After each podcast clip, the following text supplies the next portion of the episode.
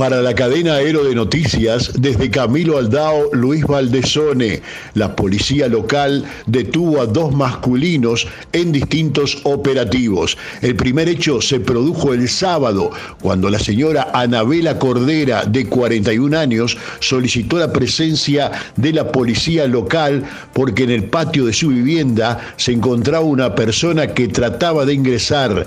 Era Hugo Ríos, con domicilio en Camilo Aldao, quien fue aprendido por la policía y luego detenido en la comisaría local.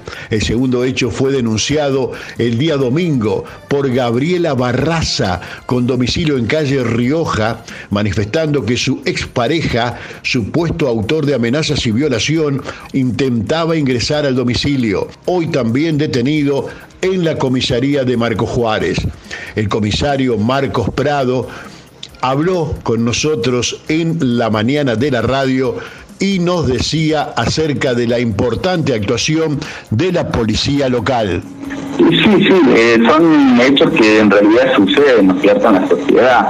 Eh, sí, en localidades chicas como estas eh, no son tan frecuentes, pero sí, la, policía está, digamos, de alguna forma preparada y, y al aviso de este tipo de llamados para proceder, ¿no es cierto?, en forma profesional, como lo han hecho ahora estos dos reactivos, que son de acá de la localidad y bueno, realmente los felicito en la forma de proceder, ¿no es cierto?, cómo, han trabajado. Desde Camilo Aldao y para la cadena Aero de Noticias, Luis Valdesone.